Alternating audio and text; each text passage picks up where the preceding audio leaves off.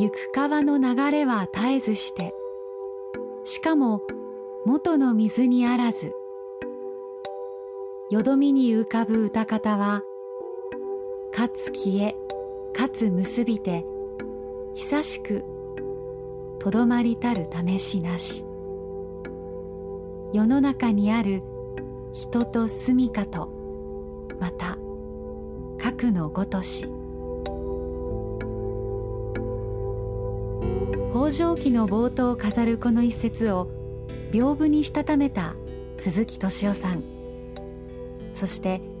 この屏風の写真を添えた一枚の年賀状が今回の山口智子さんとの長野県小布施への旅のきっかけとなりました。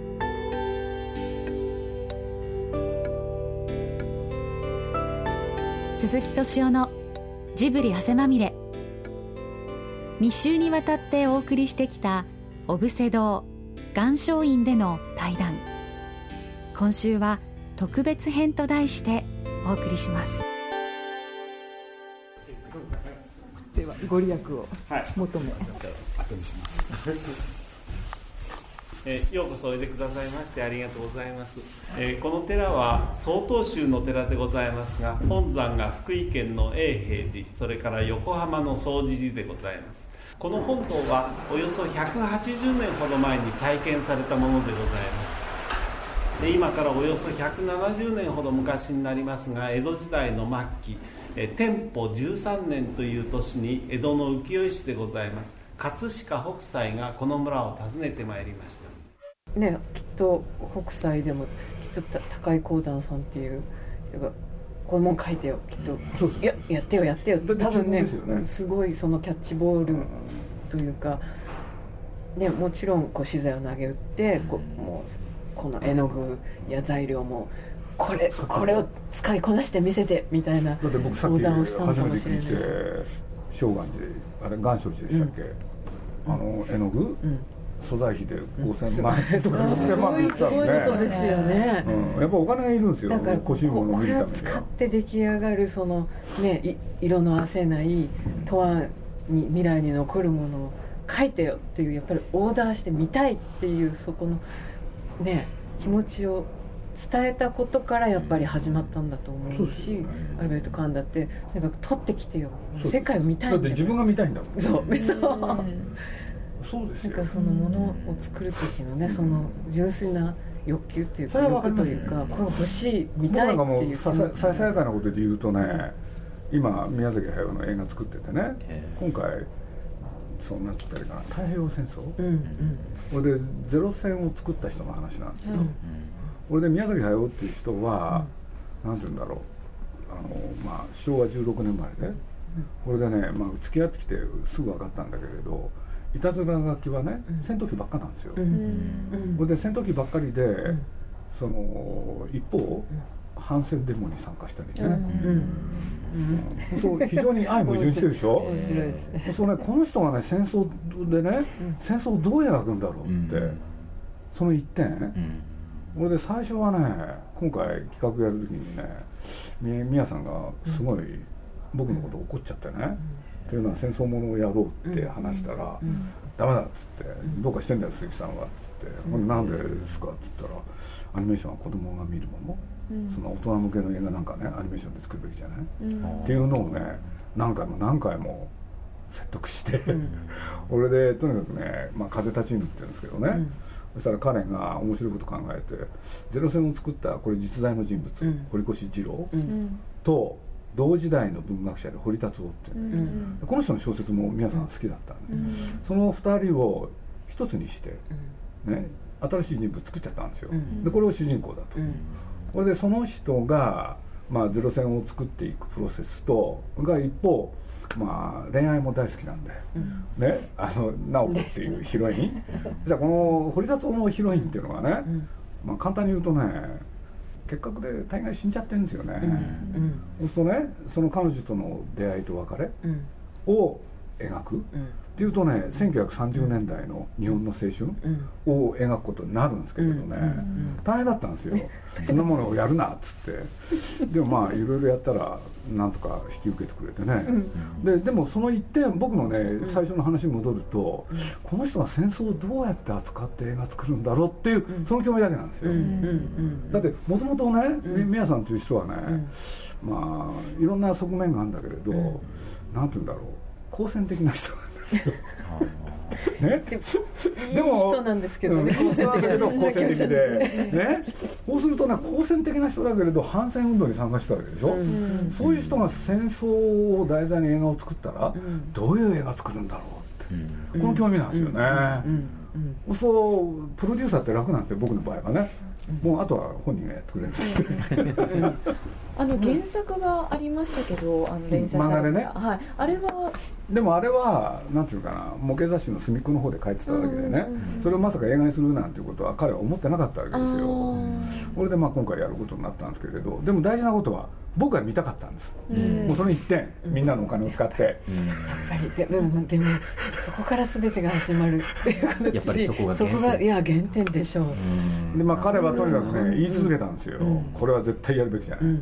これでやるんだとしたらね子供のためのアニメーションをやるべきだって、で僕はねもうポニョでやってるしもういいやと思って。子供向けの、でもポニョのあの波、あれちょっとまあ話がちったりこっちったりだけど、あれ北斎ですよ。あここういう波だったもんね、そう。あれね アニメーションにおけるね新しい波をね彼が作りたかったんですよ。やってみたかったんですよ。でお母さんもやっそうですね。それがご縁でありがとうございます。ポニョが肉食だったのが嬉しかったですね。なんかこう当たり障りない藻とか食べてるんじゃなくてもうじゃなくて。ハムをうちね最初パクってしてましたよね、うん、それが最初ですよね、うん、あ肉食だこいつと思って、ハムばっかり。だからすごくそれだこいつはだからね私たちのなんか庶民庶民文化の象徴っぽいじゃないですかハムってなんか、目玉焼きにしたり、うん、だからポニョはあタコウィンナーでも食べるんだってあそこでこうイメージがこう 出てくるきますよね。あタコ足ウインナーでお弁当のああれもあげたら食べるんだろうなとかだからあのハムハムがすごく好きだ。セリフで何かも言ってますしね。ハム。ハム、だからだからでもなんでハムなんだろうって不思議に印象に残ります、いやもう宮崎は好きだから。あのドーラもすごいラピュタで美味しそうにこうハムにナイフ突き刺して食べてるじゃないですか。あのね宮崎駿っていう人は、はい、食い物自分作っちゃうんですよ。でまあ彼信州に山小屋があってね、じゃあハムも作るの？あそこはやってないんですけど どっかに売ってるやつ買ってきて。ねチップとかであのあのご飯をねパパッと作ってみんなに食べさせるのが好き。大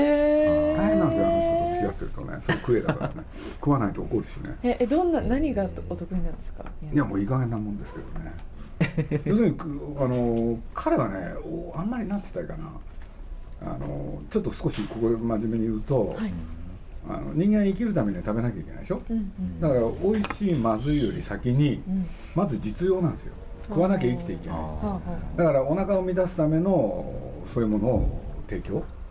だから一見ね映画の中で美味しそうに見えるけれど、本当に食べてみたらどうなんだろうっていうものを いっぱいやる、うん、だからあのねその山小屋でもねもうとにかくね忙しいんですよね、着いた途端ねあの鈴木さんくつろいでよって言うから僕がねソファーで横になってるとね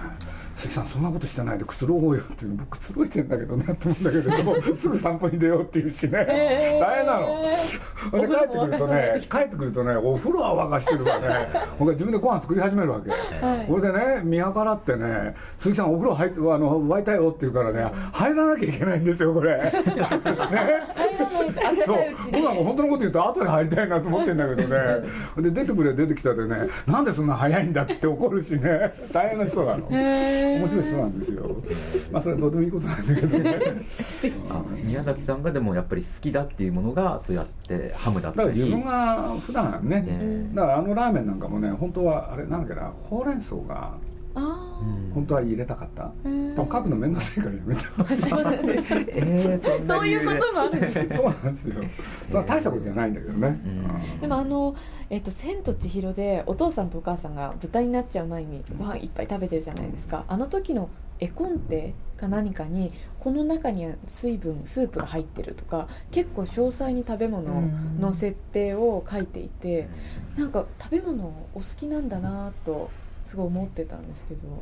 だから食食わ食うってことですよ。美食家ってわけじゃないんですね。全然違う。あだって彼の食生活ってねあの昼も夜も1日5分ですからね。あへえ。お弁当なんですよね、お弁でまあ奥さんの作る弁当だったり奥さんいない時は自分で作ってくる。それでアルミのねこんな弁当でねそれをぎゅうぎゅう詰めにご飯入ってておかずもあるんだけれどあのお昼になるとね箸でね真っ二つにするんですよこうやって。縦にね。でこっちがお昼でこっちが夜。っ てでこれ少し真面目なことで言うとなんつったらいいかな。食わなきゃ生きていけないわけでしょ人ってさっきも繰り返したけど。ところが昨今ね美味しいまずいが問題になるじゃない、はい。そういうことに対してね非常に抵抗がある人なんですよ。へこれで要するに日常は粗食に耐えるのが必要と思ってるんです、食べなきゃ生きていけないから食う、だからそれはそんなにね豪華なものじゃなくていいし、美味しいまずいは関係ない、食わな食うことが大事、こういう考え方なんですよ、で彼の場合ね1年間ほとんどそれなんですよ、でついでだから言うと彼が美味しいものをレストランで食べるってね、あの年に1回か2回。そうすると何が起こります？美味しいんですよ。ああ美味しい。この世にこんなものがあるのかと。美味しく感じられる人よりも何百倍もそう。あ だから鈍ってないんですよ。あ感動のそう場合はね。味覚が。だから少し彼のことを褒めるとね彼のあの五感うん。あるでしょ？いろいろ。味覚だの収穫だの、はいまあ誰よりも優れてますよね。でその秘密は何かっつったらねやっぱり普段粗食に耐えてることだってね美味しいものなんか食わないんだもん。人のねことを言っちゃまずいかもしれないけれど。だからあんなに普通の目玉焼きとかおはぎが作品の中で美味しそうに見えるん。だもんね。だからねきゅうりとかも美味しそう。だからね昔の日本人なんですよ。昔の日本人ってそうだったわけでしょ、ん。だから毎日美味しいものなんか食わないんだもん、はうん。だって毎日美味しいものを食うことによって人間っていうのは感覚が来るわけでしょ、いうん。多分じゃないかなって気もするんですけれどね、欲。だから本当にそういう意味の欲。欲って大事だと思う。同じだよね。そうだ見たいとか会いたいとか行ってみたいとかなななんかだからそれが結びつくんだよね北斎と。多分。そうですね。山口さんが北斎に惹かれてったっていうところは。長生きしてそれでひ必死な思いでか やっぱり努力してるんですよ。人間なですから衰えていくのにそれ対抗するのににあの漢方薬毎日煎じって飲んでみたりうん。目が衰えないように目の漢方薬飲んでみたりね。あのやれることは何でも。それそれそう。すがりついてでもどんな手を使ってでも一日でも人より長く生きて絵を描きたいっていうそのそのそこ。お寺で見たあ素の絵敵だとほう。えありゃじじいの描く絵じゃないですよ。あー80代の方が描く絵とは思えないですね。全然。うん。何なんだろうこれはと思ってなんすかあの目は。いやあんなに本当ギンギラギンギンギラギン今ですかもうね。ほとばしってます今。スケベフレッシュいやね本当に、ね。だから瞬生まれ変わり続けてるっていうのはああいうことを言うだから脱皮していくみたいな感じですよねそうなんですよね。嫌になっちゃうね。嫌になっちゃうぐらい素敵。36系うん。が最初なんでしょ？富士山を描き。うん。でその時にそれまで浮世絵ってうん。風景画はなかった、うん。それをん。売り物としても成功したわけでしょ、うん。自信があったんでしょうね。うん。すごいですよねとなんかね広重に対抗意識を燃やしだからこんだけ年の離れた若造に対して負けるもんかっていう。いやでもね、それは全くそうですよ、あれ。ね 北斎はね 本当は53次返したら何3シリーズぐらい書いてるんですよ。でも、北斎の53次ってまだ風景画なんていうジャンルない時代だから、そこで生活酒を売ってますとか焼きハマグリをガーナで焼いてるとか、そういうやつだったんですよね、そしたら突然30も年下30代の、広重が保栄堂版の 風景にやった、重点を置いた53次が大ヒットしたじゃないですか、でそれはね2つの意味でショックだったんですよ。それはね一つはその直前に1年か2年前に36景出したんですよ、で初めて「わあ風景が北斎」っつって、みんな世間に注目したわけですよ、そしたらなんと自分が描いてる53次を風景画としてその1年後出して大ヒットしたのが広重なんですよ。でクソってその頃チューブになったんですよまず。しかもそれでクソクソクソって75歳の時に出したのが100景なんですよそうクソクソ好きな勝負に出たのがこれねで戦いですよね。もうメラメラ入ってますもんね。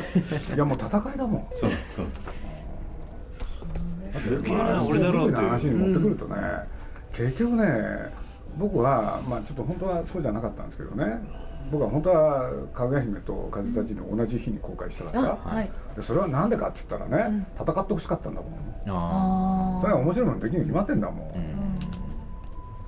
残念ながら遅れました。ね それはね同じ日に公開するって言ったらね宮崎駿は武者震いですよ。よしやるよっつって。まあ高橋さんの方ですよね憎たらしいのは。なんで同じ日にやるんですか 宮宮崎駿っていう人はね、あの戦闘機が好きなわけよ。あそうですよね。ね、俺ね宮崎駿っていう人はね、あのずっと高橋さんのことを尊敬してたんだけどね、ある日からね、俺はもう尊敬しないって決めた日があるわけ、あの確かに高橋さんは勉強はできるし 知識もある、でもそれはねあの特別に偉いことじゃないと、ね、俺が戦闘機のことを調べね、あの書いてるのと基本的には変わんないと、それは趣味なんだと。幅広いか一点一点の違いだっていうことですよね。何でも調べちゃうんだもん。で宮さんはね想像でやる人なんですよ。でなんとなく雰囲気でやる宮崎さんもでもすっごい読書家じゃないですか。でそれとねちゃんと調べるってまた違っててね。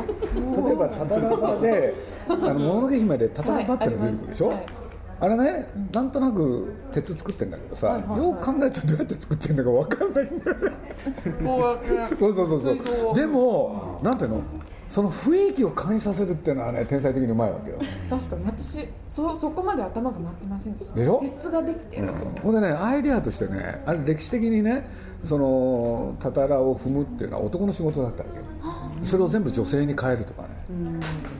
で女性が頑張ってたんだってことにするとかねそういうのは得意なのよ。だから宮さんの方は自分でなんていうの想像を膨らませてなんか書いちゃうのが好きだし高橋さんの方は徹底的に調べる、それが好きっていう。この二人の大きな違いがあるの。それから宮さんの方もねかなり徹底的に考えるんだよね。考える調べる。俺一枚の写真からずっと考えるのが好きな人は、豊かなイマジネーションでしょ片や。そうですで片やそうやって実証主義、でこの2人が一緒に組んで作ったハイジは面白いに決まってんだよ。確かに。そうなの。え今は組むことはもうないんですか？皆さんもね宮崎駿はね実は何度も何度もそのモーションかけてるんですよ。トトロなんかもね、あの僕のね、鈴木さんねあのトトロまあ僕がトトロを作ろうって言ったら、分かったとでもね監督は俺じゃないって言い出したんですよ、え？って。だ誰なんですか？って言ったら、こういうのはパクさんの方が得意だからって。だから説得してよって、で高橋さんにね、やりたいってね高橋さんに監督やってほしいって宮さんが言ってる？話したの、そしたら高橋さんに断られちゃって。だって僕損でしょって言われてだって絵描くのは宮さんでしょ、でも絵を描くだけじゃない、原作者でしょ？って、でそれで僕に監督やれってのはどういうことですか、原作であって絵を描く、その間に挟まれた僕にね何ができるのか。かぐや姫が始まった時もねこれもう本当ねもう聞くもん涙語るもん涙なんですけれど、その高さんがね、うん、スタジオのある一宮でね、はい、怒ってるわけよ絵描きに、うん、違うでしょっつって、うん、こうじゃなくてこういうふうに描いてほしいんだと、ね、だから当時のその宮殿っていうのはねこういう形になってるわけだからここから人がまたぐって言ったら歩幅が違うとかねいろんなこと言ってるんですよ。細かいこと言ってるわけ。するとねあの一つの大きいワンフロアのここら辺で高さんやってたんだけれど、はいはい、宮崎はこっち見た、はいはいはい、宮さんという人はね。こうやってそこをね通過するふりをしてそこで立ち止まって、うん、でちょっと潜みでね高橋さんの説明聞いてんですよ、うん、で自分の席に戻って、うん、その絵描いちゃうんですよ、高橋さんが来ないうちにこうやって描くんだよ、こうやって描きなっつって、もう何枚も、かわいいでしょ、うん、こうやって盗み聞きしてね。盗み聞きして、ね、その絵を描いちゃってでその絵描きにね描けって。その田辺っていうのはね本当にうまいんですよ、うん、ジブリの社員なんですけどね、うん、なかなかね仕事をやってくれないんですよ、それで宮崎駿が山田君やったんですけどね、田辺君っつって、まあ、僕もそばにいたんだけれど「千と千尋」を手伝ってほしいと、頼むなって言って。アニメーターだから、そしたらね嫌だっつったんですよ。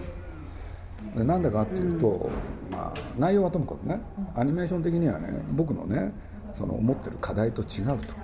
僕は別のアニメーションをやりたいんでそれをやりませんと、じゃあ皆さん怒っちゃってね、うん、あんなやつクビにしろとかねなんか言い出すわけよ、ね、でもそういうわけにいかないから高橋さん買ってるんで,、ね、でその人が高橋さんに怒られてるわけわ、かる、うん、なんで書けないんだ？って、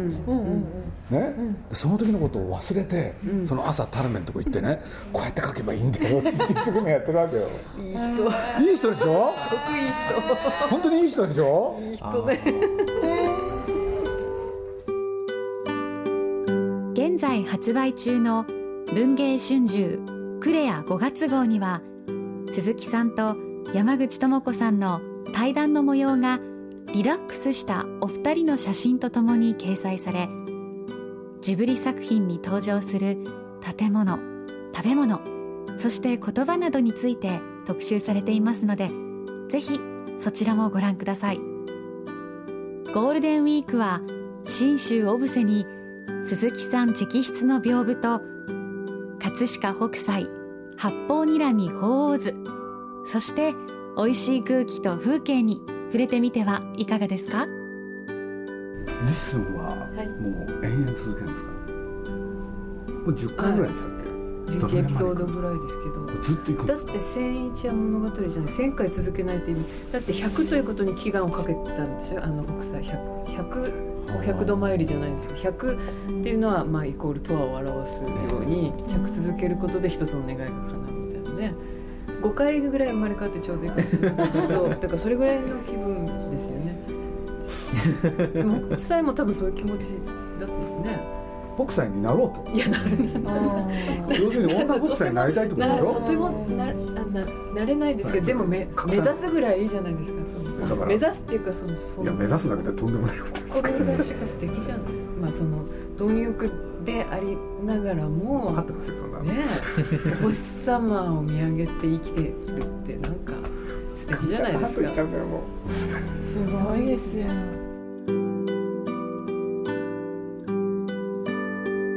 鈴木敏夫のジブリ汗まみれ。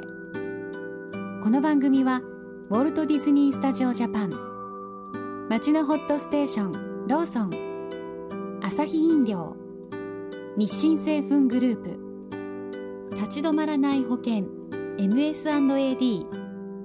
三井住友海上。au の提供でお送りしました。